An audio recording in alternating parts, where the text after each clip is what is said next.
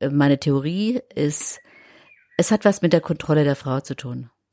Wir haben so viele überzählige Embryonen, die also alle potenzielles Leben sind und die verdümpeln in irgendwelchen Einrichtungen, die also Reproduktionsmedizin machen, werden dann auch entsorgt.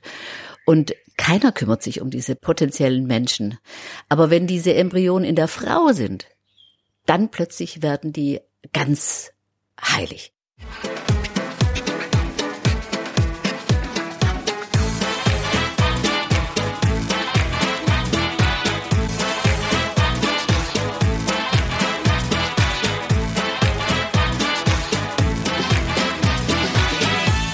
Herzlich willkommen zum Lila Podcast mit mir, Katrin Rönecke. Und heute nehme ich euch mit nach Berlin-Kreuzberg zu zwei Frauen, die sich in einem Thema engagieren, das aktuell leider vielen feministischen AkteurInnen auf der ganzen Welt Sorgen bereitet. Es geht um das Recht von Frauen auf sexuelle Selbstbestimmung. Ganz konkret, es geht um das Thema Abtreibung. Der US-Bundesstaat Alabama zum Beispiel hat vor kurzem erst ein neues Gesetz verabschiedet, demzufolge Abtreibungen selbst nach Vergewaltigungen verboten sind und den Ärzten, die trotzdem Abtreibungen vornehmen, drohen bis zu 99 Jahren Haft. Dies ist nur die Spitze des Eisbergs, denn weltweit treiben Kräfte, vor allem rechte, konservative, nationalistische Kräfte, gerade einen Abtreibungsdiskurs voran, der rückwärts gewandt ist, der Frauen das Recht auf sexuelle Selbstbestimmung abspricht. Hierzulande zum Beispiel die AfD, aber auch in unserem Nachbarland Polen sind die Gesetze wieder verschärft worden. Auch hier in Deutschland beschäftigen wir uns seit einiger Zeit wieder mehr mit dem ganzen Thema. Wir hatten ja im Lila Podcast vergangenes Jahr schon einmal eine Sendung. Da war gerade die Debatte um den Paragraphen 219a in Deutschland aufgeflammt. Ihr erinnert euch vielleicht, die Ärztin Christina Hähnel, die auch im Podcast zu hören war, musste vor Gericht und wurde verurteilt. Das Thema ist leider immer noch nicht gegessen. Auch in Deutschland ist Abtreibung nach wie vor verboten und die Lage der Ärztinnen ungewiss. Wir haben deswegen beschlossen, solange dieses Problem keine zufriedenstellende Lösung gefunden hat, und das kann natürlich nur eine Lösung im Sinne der Frauengesundheit und der sexuellen Selbstbestimmung sein, solange bleiben wir auch an dem Thema dran. Amelie Kohland ist Medizinstudentin und Mitglied bei den Medical Students for Choice, einer AG an der Charité Berlin, die sich exklusiv mit dem Thema Schwangerschaftsabbruch beschäftigt und da gerade in letzter Zeit sehr aktiv ist. Und Gabriele Halder ist Frauenärztin. Sie hat lange bei Pro Familie gearbeitet und ein Familienplanungszentrum im Osten Berlins nach der Wende gegründet. Und da haben wir den medikamentösen und den operativen Schwangerschaftsabbruch ambulant im Osten eingeführt. Gabriele sagt, sie operiert sehr gerne mit den Medical Students for Choice, von denen sie angefragt wurde, sogenannte Papaya-Workshops an der Uni durchzuführen, da nämlich der Schwangerschaftsabbruch im Medizinstudium kaum behandelt wird. Und wenn ihr euch jetzt fragt, hä? Papaya-Workshop? Was denn bitte? Der Papaya Workshop ist ein tatsächlich international anerkanntes Modell, um, um operative Schwangerschaftsabbrüche ähm, nach der Methode der Vakuumaspiration zu lehren. Das heißt, die MSFC haben sich den nicht ausgedacht. Den gibt's schon eine Weile. Der ist zum Beispiel in den USA teilweise sogar im Medizincurriculum verankert und wird da ganz regulär gelehrt. Und es geht im Prinzip darum, erstmal theoretische Grundlagen natürlich zu vermitteln über, wie kann man Abbrüche machen, sprich genau die Unterschiede zwischen einem medikamentösen Abbruch und eben einem operativen Abbruch und warum man beispielsweise die scharfe Curettage nicht mehr machen sollte. Und am Schluss oder eigentlich in der zweiten Hälfte gibt's dann eben den praktischen Teil, wo man an der namensgebenden Papaya übt, wie eine Vakuumaspiration funktioniert. Und genau, es soll eigentlich so ein bisschen auch ein didaktisches Tool sein, um unseren Kommilitonen und Kommilitoninnen zu vermitteln, dass das ein ähm, sehr aufgeladener Eingriff ist in der Theorie und ethisch, aber in der Praxis eigentlich ein recht einfacher Eingriff ist und vor allem einer der sichersten chirurgischen Eingriffe in der Gynäkologie überhaupt. Und warum die Papaya? Die Papaya, weil sie sich als Modell anbietet.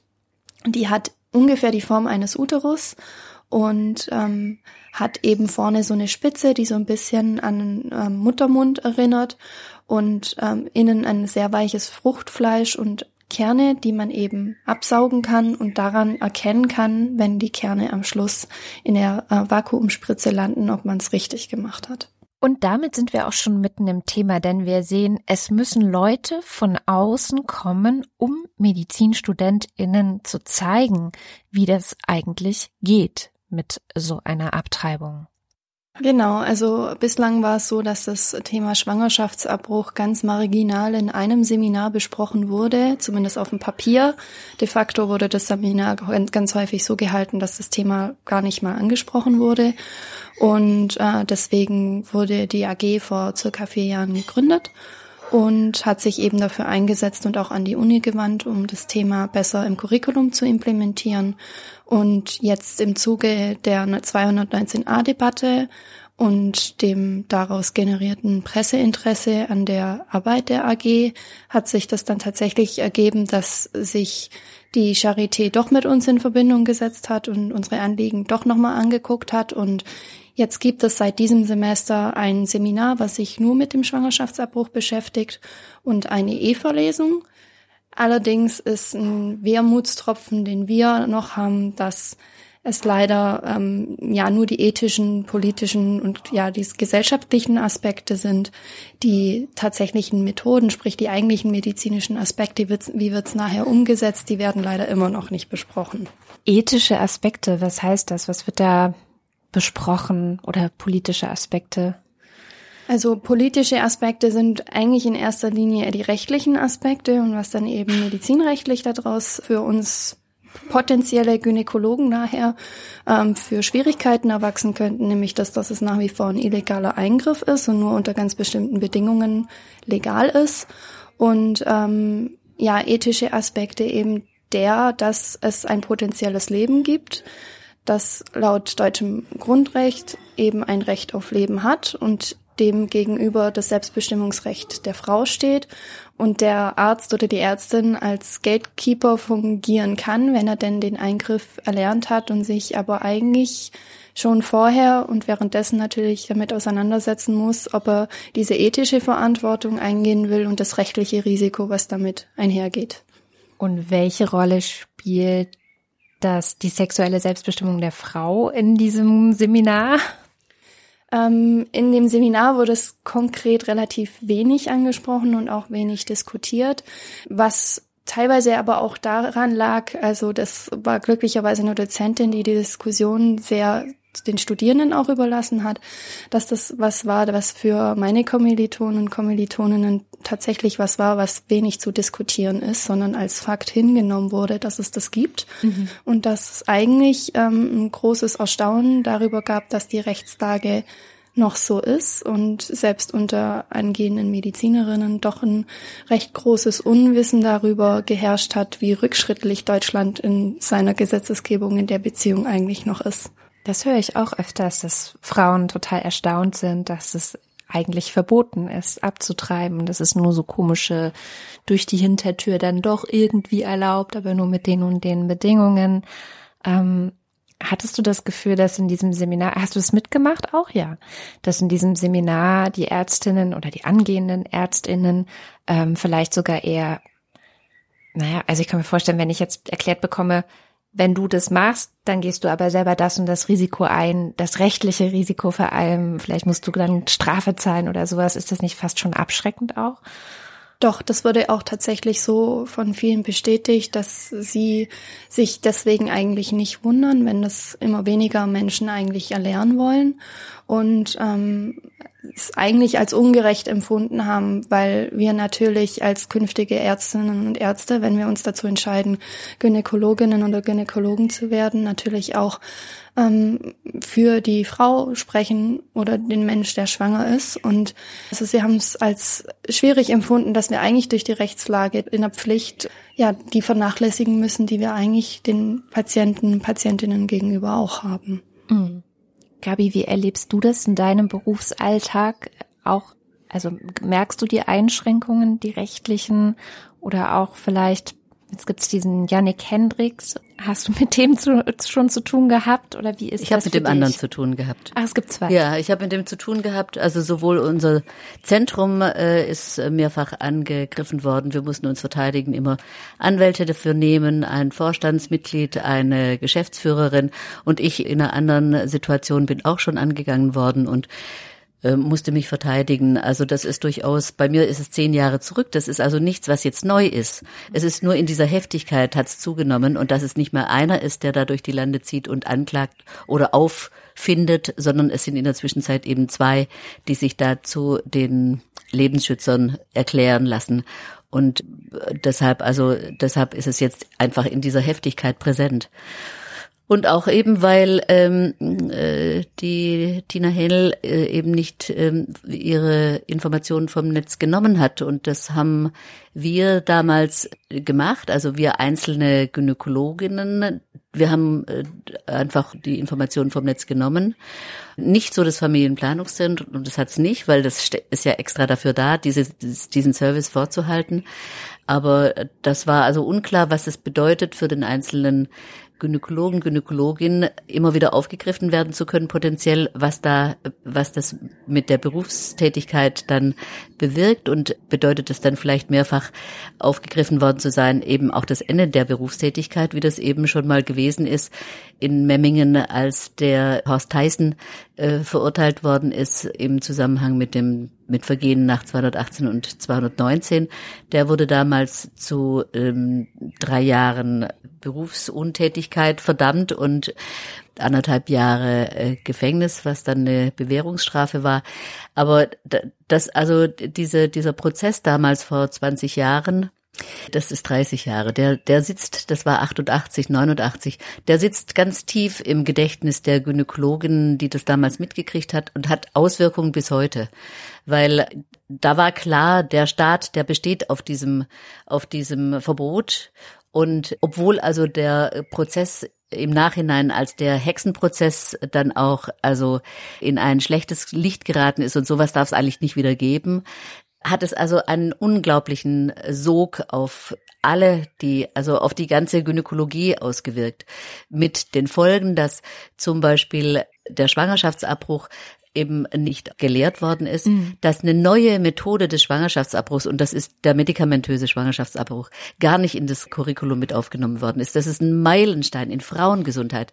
Das rettet Frauenleben. Also äh, die, die, die mütterliche Mortalität ist sowas von nach unten gegangen, seitdem also in der Welt diese, diese Abtreibepille zur Verfügung steht.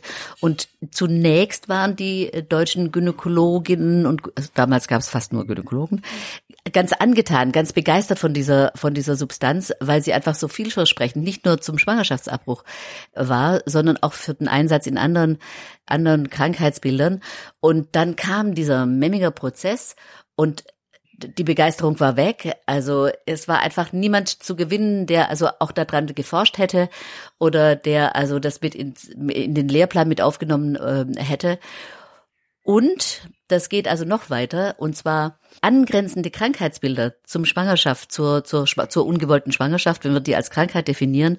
Das ist nämlich also Fehlgeburten oder äh, jede Form von nicht intakter Schwangerschaft, die jetzt weltweit in der entwickelten Welt mit Medikamenten behandelt werden, werden bei uns immer noch lehrbuchmäßig operativ behandelt, weil die Medikamente, die dafür benutzt werden, für eine medikamentöse Beendigung einer nicht intakten Schwangerschaft sind genau die Medikamente, die eben auch beim Schwangerschaftsabbruch verwendet werden. Das heißt, angrenzende medizinische Probleme sind damit infiziert worden, mit dieser Angst vor dem Schwangerschaftsabbruch.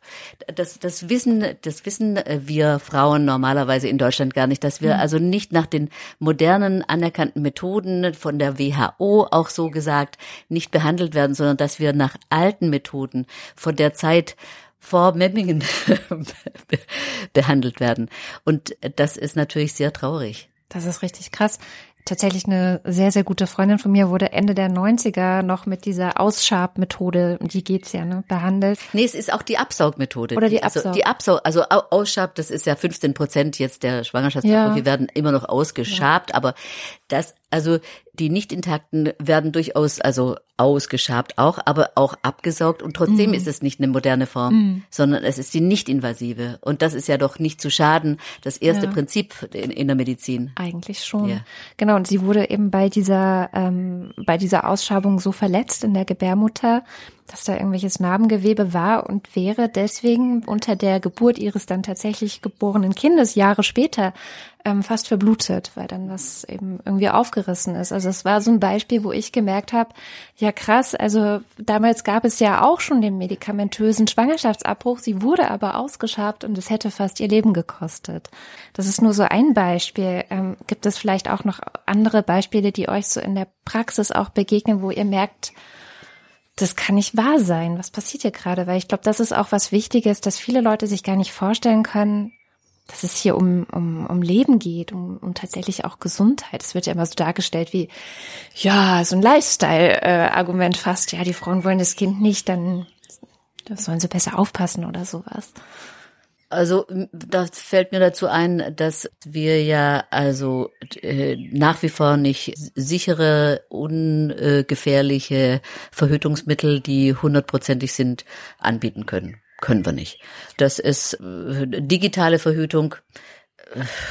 da hat sich nichts getan. Das, das gab's 99 das erste, das war Persona und jetzt wurde äh, Natural Cycles als medizinisches Produkt zugelassen.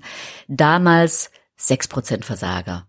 Und ich hatte eine große Liste von Frauen, die dafür sich interessiert hatten. Und nachdem sechs Prozent Versager rauskam, habe ich denen abgesagt, nicht sicher. Hm. Und jetzt Natural Cycles, wie viel Prozent Versager? Ich würde schätzen, um die zehn vielleicht? Sechs Prozent Versager. Prozent. Also es hat sich, hat sich äh, bei der verbessert. digitalen Verhütung hat sich nichts ja. getan.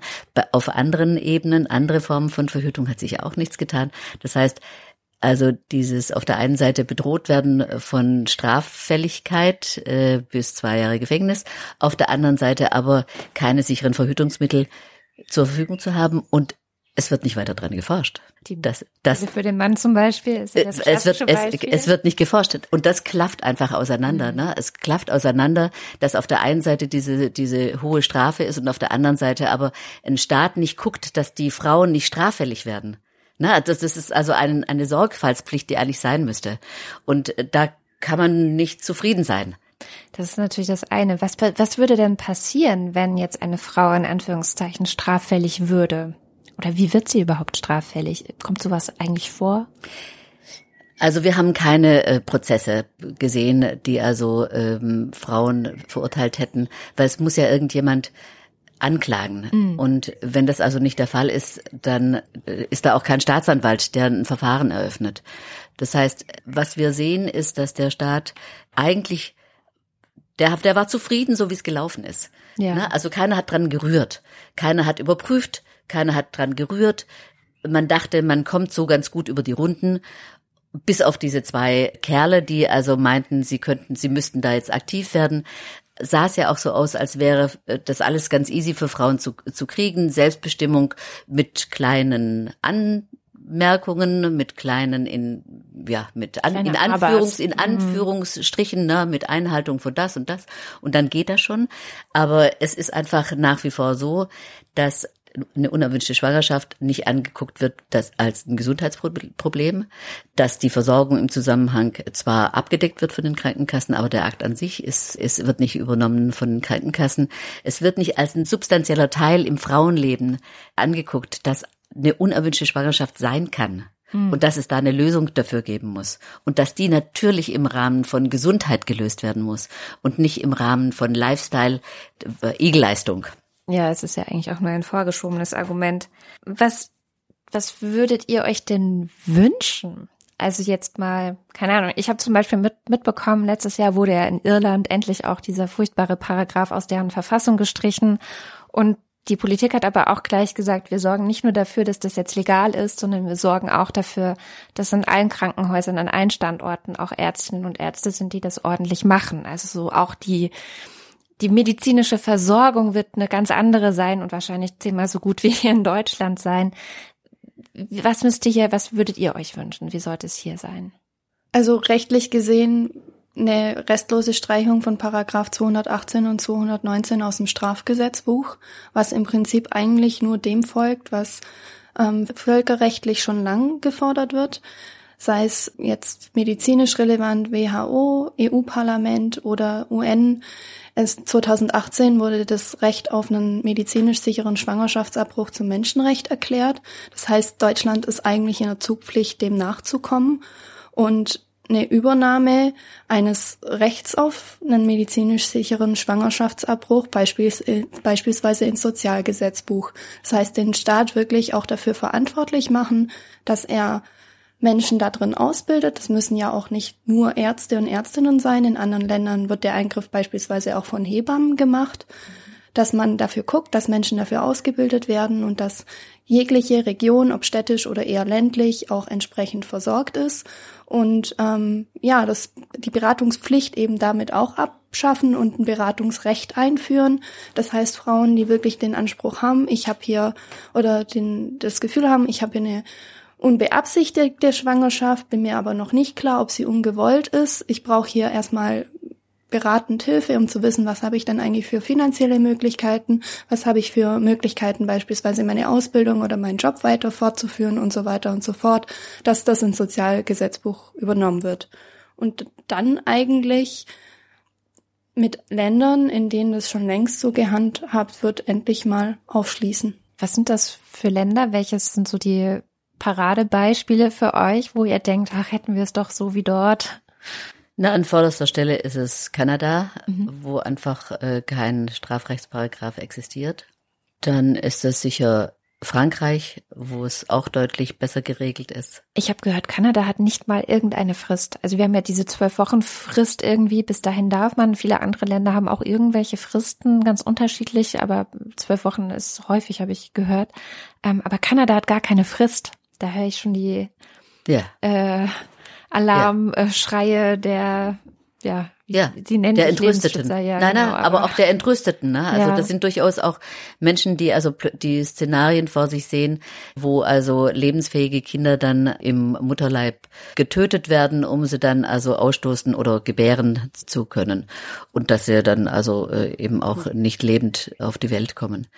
Ja, die diese Visionen, die sind da, aber die Realität sieht ja gar nicht so aus. Die Realität sieht ja so aus, dass also Frauen, die schwanger geworden sind, aber kein Kind tragen wollen, dass die früh daran interessiert sind, da auch ähm, eine Abhilfe zu verschaffen, sich Abhilfe zu verschaffen und dass aber juristische Auflagen, Erfordernisse meistens da eine Verzögerung äh, bringen. Und ähm, von daher, also wir jetzt in Deutschland, wir haben ja die Möglichkeit, dass wir Schwangerschaften abbrechen dürfen aus medizinischem Grund ohne Limit. Ja. Oh, ohne Limit. Das, äh, das heißt also, das kommt doch auch so gut wie nie vor. Das kommt selten vor. Und dann gibt's gute Gründe dafür von daher, also Frauen sind ja nicht die, die jetzt mal einfach sich antesten, wie es sich anfühlt, mal bis in den achten Monat schwanger zu sein und dann gefällt's mir nicht mehr und dann, äh, das ist ja, die Natur ist ja ganz stark und bringt Frauen dazu, also ganz frühzeitig auch die, die Seite der entstehenden Schwangerschaft einzunehmen. Und äh, Frauen entscheiden sich schwer für Schwangerschaftsabbrüche. Und deshalb, also man kann den Frauen nur raten, also wenn sie es wirklich ernst meinen mit einem, mit einem Schwangerschaftsabbruch, dann sollten sie, um sich zu schonen, es möglichst doch, also es, so sollten sie es möglichst bald entscheiden oder umsetzen, weil es, weil es einfach sonst so schwer ist. Mhm. Auch das Medikament hat das eine bestimmte Frist, von wann bis wann man es überhaupt benutzen kann? Also wir in, in Deutschland, wir haben es zugelassen gekriegt bis zur neunten Woche nach letzter Regel, das heißt sieben Wochen nach Ausbleiben nach Befruchtung. Üblicherweise wird es eingesetzt bis zur zehnten Woche. Also das heißt, auch da muss man schnell sein. Vorstellbar wäre es auch noch weiter, aber mit Einschränkungen. Also es wird natürlich dann auch eine kompliziertere, äh, ein komplizierteres Verfahren. Ja. Hm. Kanada, das fand ich einfach auch so ein krasses Beispiel, dass Frauen sich ja dann auch oft noch viel schneller dafür entscheiden können. Also dass hier noch mehr Hürden sind, dass es dadurch später wird. Und das ist ja nicht nur das, sondern sie bekommen ja wahrscheinlich auch in dem Prozess zur Abtreibung, wenn sie die denn wollen, mehr und mehr vermittelt, dass sie etwas Falsches tun, oder? Ist das nicht auch so dieses Gefühl, eigentlich ist es eine Straftat und du musst schon besondere, besondere Gründe haben, diese Straftat zu begehen, sozusagen?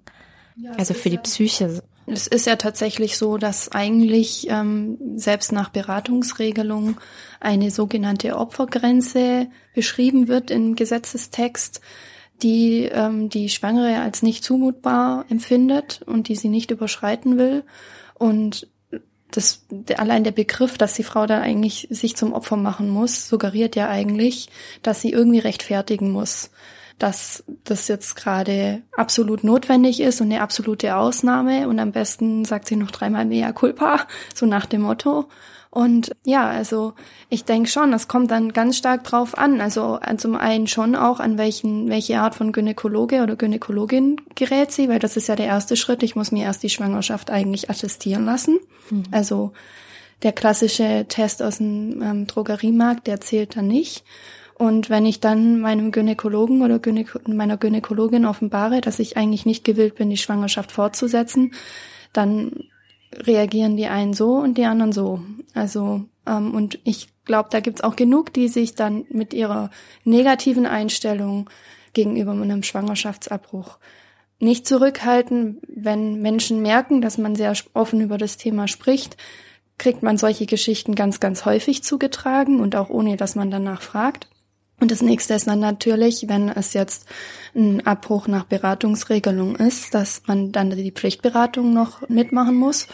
Und da kommt es eben auch ganz stark drauf an, wie der Berater oder die Beraterin eingestellt ist. Und die haben dann wiederum die gesetzliche Auflage, einerseits das Gespräch ergebnisoffen zu machen, aber auf der anderen Seite für das Leben eines potenziellen Kindes. Also sie sind dazu verpflichtet, gegenüber der Person, die in die Beratungsstelle kommt, klarzumachen, dass der Embryo oder der Fötus, je nachdem, in welcher Woche wir sind, ein Recht gegenüber dieser Frau oder schwangeren Person auf ein Leben hat. So viel zum Thema Ergebnisoffen. Umgekehrt hat also die Schwangere eigentlich laut der Rechtslage in Deutschland die Pflicht, genau. ein Kind auszutragen. Genau. Bis auf Ausnahmen. Nicht einmal bis auf Ausnahmen eigentlich. Also laut Bundesverfassungsgericht ist das, besteht diese Austragungspflicht und es wird quasi geduldet, dass es straffrei ist, aber es ist de dennoch illegal. Also diese 98 Prozent nach Beratungsregelung sind illegal, das ist eine Straftat, aber der deutsche Staat sieht quasi gnädigerweise davon ab, die Frauen dafür zu bestrafen. Und da gab es jetzt auch in, im Zuge dieser Diskussion um Paragraph 219a eine extra Stellungnahme vom Bundestag zu dieser Rechtsregelung, weil es aufgrund dieser Begrifflichkeiten von wegen straffrei, aber illegal und so weiter und so fort Verwirrung gab, in der wört wörtlich steht, dass ein Abbruch nach Beratungsregelung zwar straffrei, dennoch rechtswidrig und verwerflich sei. Das heißt, Verwerflich. diese Frauen müssen sich vom eigenen Staat moralisch verurteilen lassen dafür, dass sie über ihren eigenen Körper bestimmen. Jetzt hat ja Jens Spahn angekündigt, er würde gern eine Studie machen, um zu gucken, wie geht es eigentlich Frauen nach so einem Schwangerschaftsabbruch. Mhm. Was haltet ihr davon? Wenig. Ja, Gabi. also ähm, es ist so, dass ähm, dass insgesamt wenig Daten in, über äh, ungewollte Schwangerschaften in Deutschland existieren. Es gibt auch wenig Daten, die sagen, was denn hier so los ist mit Frauengesundheit und Schwangerschaft. Und nun war es so, dass also auf Einladung von äh, de, dem ähm, unserem Gesundheits Minister tatsächlich also äh, hochkarätige Wissenschaftlerinnen zusammengekommen sind. Und diese Studie, fünf Millionen sollte die, sollte dafür bereitstehen, besprochen haben. Und die war ja so konzipiert, dass der, dass eigentlich nachgewiesen werden sollte, dass dieses Post-Abortion-Syndrom, das heißt also, dass diese, diese psychische Belastungssituation äh, der Frauen nach einem Schwangerschaftsabbruch, dass man mit der rechnen muss, dass sie besteht und diese Wissenschaftlerinnen, egal aus welcher Ecke sie kamen, haben also erstmal den Titel umgedreht und haben also daraus gemacht einen Titel, der so angelegt ist, dass rausgefunden werden soll, was Frauen brauchen, um gut versorgt zu werden. Und dieser erste Treff ist dann nochmal bestätigt worden von dem zweiten Treff. Da waren dann die Praktikerinnen von Jens Spahn eingeladen. Da war ich auch mit dabei.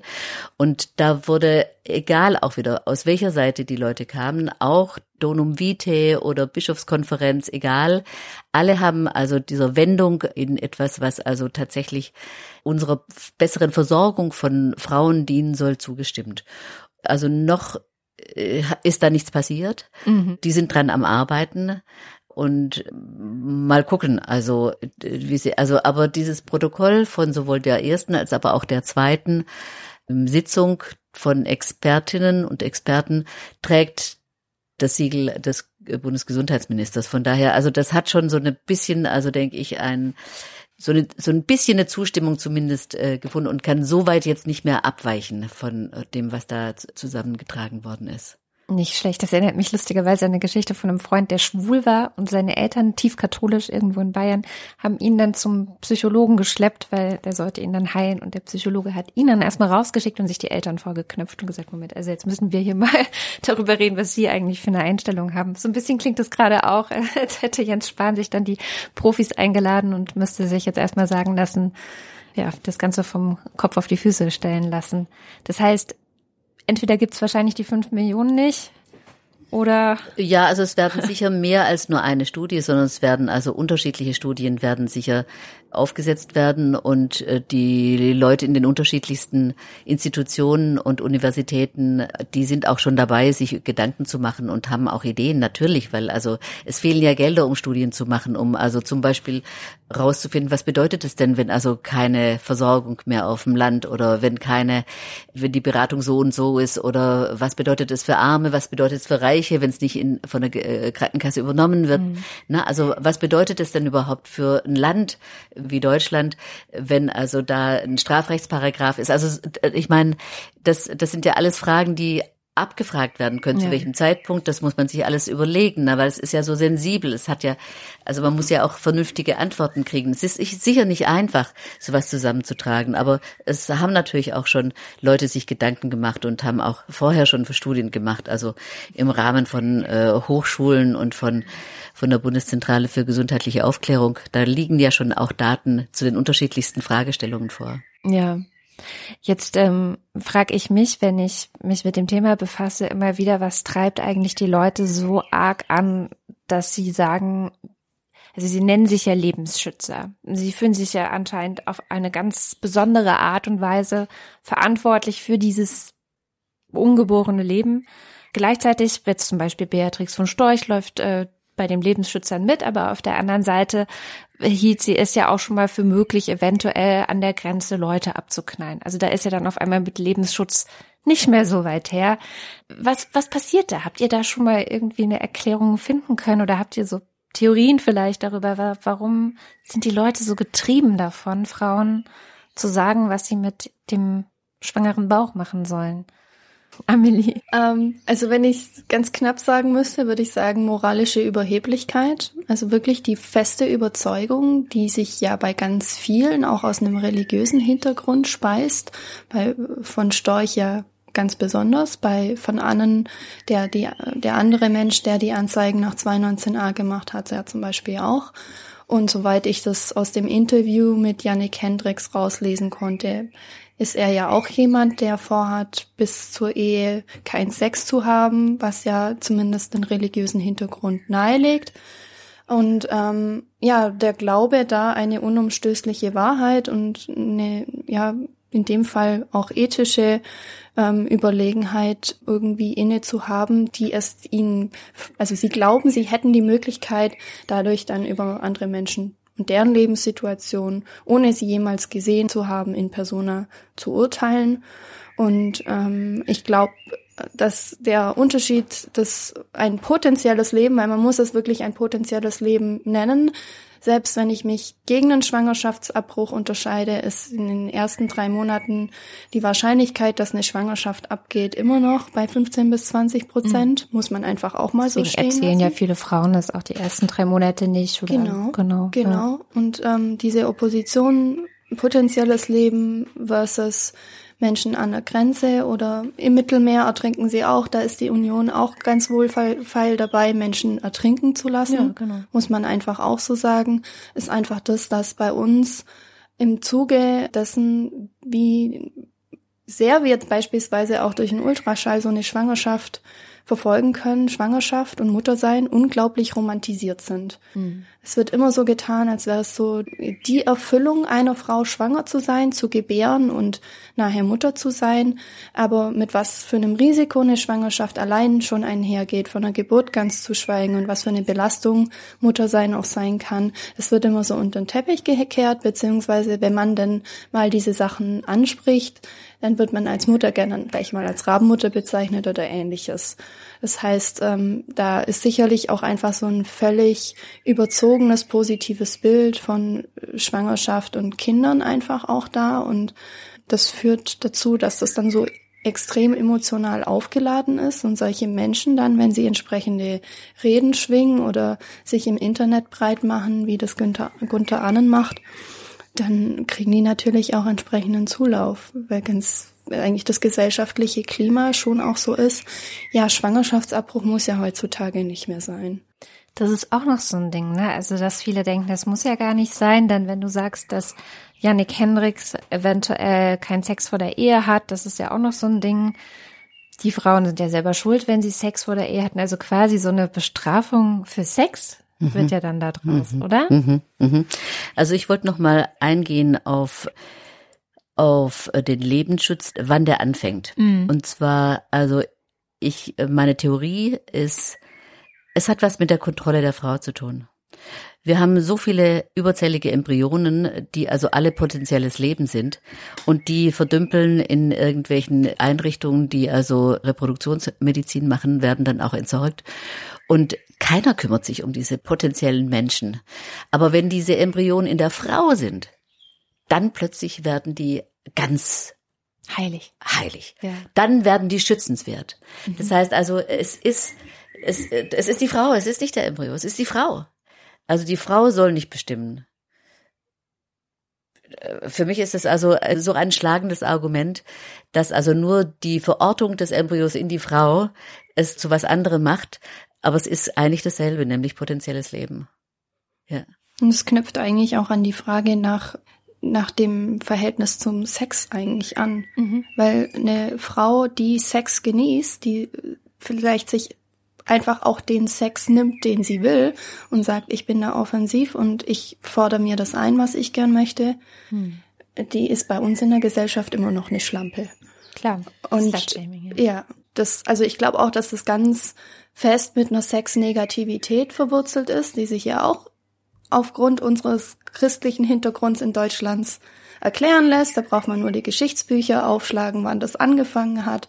Oder das weiße Band gucken. Ja, also ich denke, das ist damit ganz eng verknüpft, dass ähm, es Frauen nicht zugestanden wird, sexuelle Lust zu haben und die sich eben auch zu holen. Dass, dass die Verhütungsmethoden noch nicht ausreichend gut sind, das wird ihnen dann quasi auch noch angelastet. Und wenn man sich's mal anguckt, in die Geschichte. Also ich meine, wenn wir uns jetzt mal angucken, welche Verhütungsmethoden sind die sichersten, gibt's die Pille oder hormonelle Verhütungsmethoden, aber die Pille ist in der Regel die, die die besten Ergebnisse liefert und die Kupferimplantate. Pille wurde in den 50er Jahren auf den Markt gebracht und die Kupferimplantate in den 60er Jahren. Die wurden noch weiterentwickelt, alles kein Thema, alles keine Diskussion, aber vom Wirk Prinzip her, vom Wirkmechanismus, die, sind diese Entdeckungen ein halbes Jahrhundert alt. Dann kommen die immer mit dem Argument, das muss doch heutzutage nicht mehr sein. Ja, wir verhüten aber immer noch grundsätzlich wie vor 50 Jahren. Mhm. Was ist denn dann der Unterschied zwischen einem Schwangerschaftsabbruch in den 50ern und 60ern und dem heute? Abgesehen davon, dass glücklicherweise sich doch das Bild zur Verhütung und die Abdeckung der Verhütungsmittel geändert hat. Ja, wobei es immer noch sehr viel Sache der Frau ist, natürlich, weil sie hat auch den Schaden im Zweifel und muss sich dann eben mit diesem Paragraphen 218 und 219 rumschlagen, wenn sie denn das Kind nicht haben möchte. Meine, gut, immerhin die Pille danach war ja tatsächlich nochmal ein kleiner Fortschritt in Richtung sexuelle Selbstbestimmung. Da habe ich ja auch nicht dran geglaubt, dass sich da mal noch was ändert. Wir, wir auch nicht. Ja. Und das ist auch passiert. Das ist Deutschland passiert. Ja. Weil das europäische Arzneimittelgesetz oder Recht so sagt, einmal irgendwo in einem europäischen Land zugelassen, überall zugelassen. Außer die, die umstrittenen Präparate. Da gibt's also eine Ausnahmeklausel. Und an der Stelle hat aber Deutschland nicht Veto gesagt. Also hätte sagen können. Aber Herr Gröhe hat es nicht gesagt. Und deshalb hatten wir es, und zwar nicht nur die, die eben so bewährt und bekannt war, sondern auch die, die also eigentlich ein Antigestagen ist, also eigentlich aus derselben Gruppe kommt wie die Abtreibepille und die auch in entsprechender Dosierung abtreibend wirkt. Mhm. Ja, das war echt tatsächlich zwischendrin mal eine ganz gute Nachricht.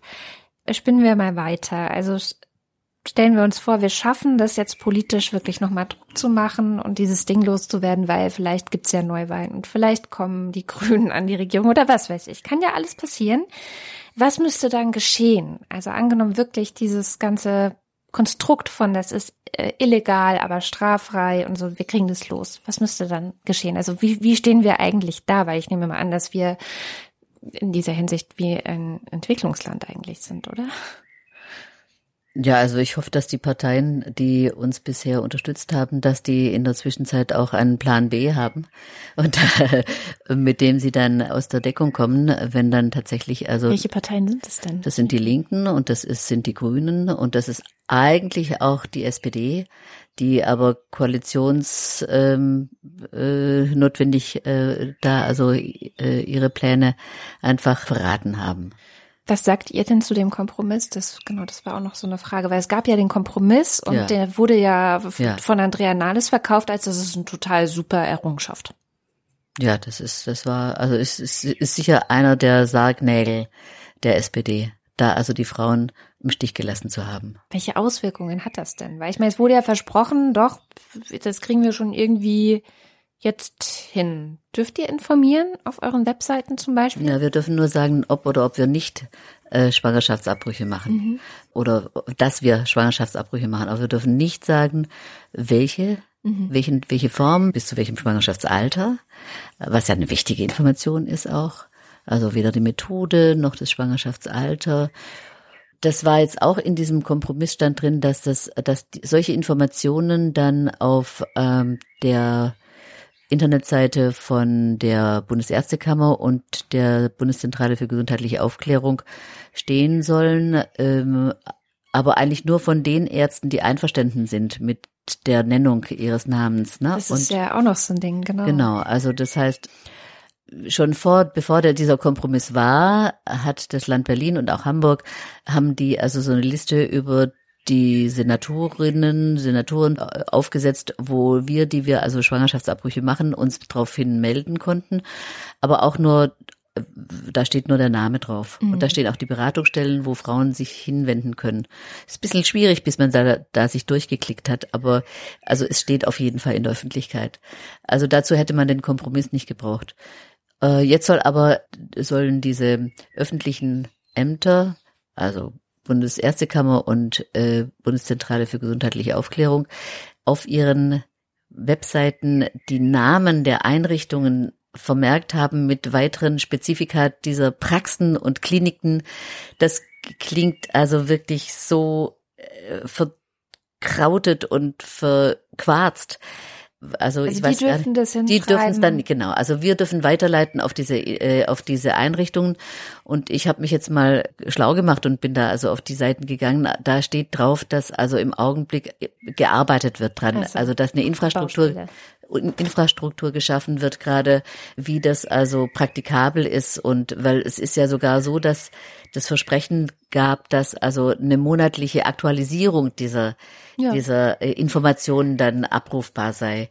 Also da sind wir weit entfernt. Wir als abbrechende Ärztin in der Praxis, in der ich arbeite, wir sind noch nicht mal gefragt worden, äh, also ob wir auf so eine weitergehende Plattform drauf wollen. Und das ist jetzt drei Monate her. Also die sind noch schwer am Arbeiten. Mm. Und es hätte natürlich den unangenehmen Nebeneffekt, dass man dann quasi so eine Art, also die Yannick Hendricks und wie heißt der, äh, Allen, Allen. die könnten dann ja auch da direkt gucken. Wen sie noch als nächstes so ärgern Genau, könnten. die könnten ihren Online-Pranger erweitern, wenn Genau. sie das wollten. Ja. Ach, die haben auch einen. Genau. Oh, der ist richtig sehenswert.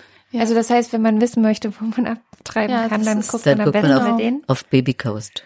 Okay, oh Gott. Nee, vielleicht sollte man es lieber nicht tun, weil ich glaube, die Bilder dort sind nicht so schön. nee. Ähm, ja, eine letzte Frage ist, wie kann man euch eigentlich unterstützen? Außer jetzt darüber zu reden und zu sagen, geht auf die Straße. Mhm, Also wir haben mehrere Möglichkeiten, wie wir unterstützt werden können. und zwar geht es direkt morgen am 14. Juni in Berlin vor dem Amtsgericht Tiergarten weiter. Eine Verhandlung gegen zwei Ärztinnen. 10.30 Uhr geht es los. Kommt vorbei und zeigt euch während der Protestkundgebung, zeigt eure Solidarität. Da kann man hingehen und so äh, solidarisch sich dazustellen. Dann gibt's den nächsten Aktionstag der Lebensschützer mit den Kreuzen, den Weißen. Da kann man auch mit dabei sein. Der ist am 21. September 2019 hier in Berlin. Und dann kann man auch besuchen ein Filmfestival, was wir veranstalten werden 2020 im September, wahrscheinlich im Kosmos an der Karl-Marx-Allee, wo Abtreibungsfilme gezeigt werden. Das ist von den Kreativen schon immer wieder mal aufgegriffen worden, das Thema, und gut verarbeitet worden. Die Schicksale äh, der Frauen, die also, und aber auch der Ärztinnen und Hebammen und wer nicht alles sich auch schon hilfreich erwiesen hat und und das wird also eine Einladung dann an die Öffentlichkeit auch sein, dieses, dieses Festival zu besuchen, anlässlich eines Kongresses. Das ist der Vier-Pack-Kongress. Das ist ein Kongress, der alle zwei Jahre stattfindet für Professionelle. Es sind mehr Nichtärzte da immer vorhanden. Wir hatten den schon mal 2008 in Berlin.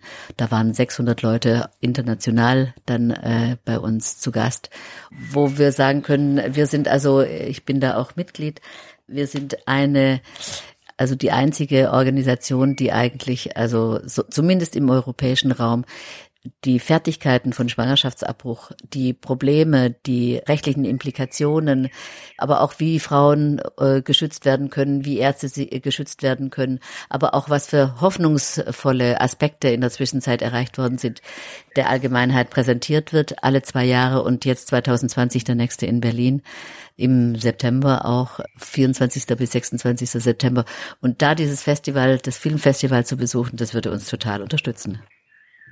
Ich würde vielleicht noch sagen, wie man die MSFC unterstützen kann. Sehr gerne. Ja. Wie Genau. kann man das unterstützen? Also grundsätzlich, wer sich für die Arbeit der AG unterscheidet, der kann einfach mal unsere Homepage oder äh, unsere Facebook-Seite besuchen. Die Homepage ist msfcberlin.de ähm, und oder einfach über Google Medical Students for Choice Berlin suchen, dann findet man unsere Seite auch. Und da kann man sich über unsere Arbeit informieren, da findet man aktuelle Veranstaltungen. Die Workshops konkret richten sich an Kommilitoninnen und Kommilitonen, aber wir machen zum Beispiel auch Filmabende oder Büchervorstellungen. Da dürfen eigentlich alle kommen, die das, sich für das Thema oder unsere Arbeit in, interessieren, die vielleicht auch uns einfach mal kennenlernen wollen. Andere Medizinstudierende sind natürlich auch herzlich eingeladen, einfach mitzumachen. Und genau, wir freuen uns auch immer über Spenden. Oder wenn irgendjemand eine Fähigkeit hat, von der er oder sie denkt, dass sie uns was bringt, kann man uns auch einfach mal eine E-Mail schreiben und uns das wissen lassen. Liebe Gabi, liebe Amelie, vielen, vielen herzlichen Dank, dass ihr ein bisschen Einblick in eure Arbeit gegeben habt. Ich drücke uns einfach allen die Daumen, dass sich da bald ein bisschen was tut. Dankeschön. Danke auch.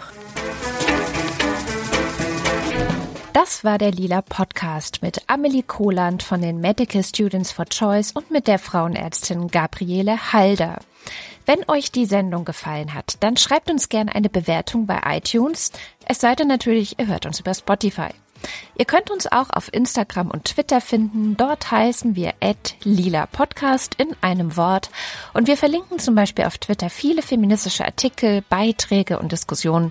Und auf Instagram teilen Barbara, Susanne und ich unsere aktuellen Buchtipps mit euch. Diskutiert mit uns gern in den Kommentaren auf lila-podcast.de. Und denkt auch dran, der Lila Podcast ist ein kostenloses Angebot. Eine finanzielle Unterstützung erhält ihn am Leben. Alle Infos dazu findet ihr auch auf lila-podcast.de.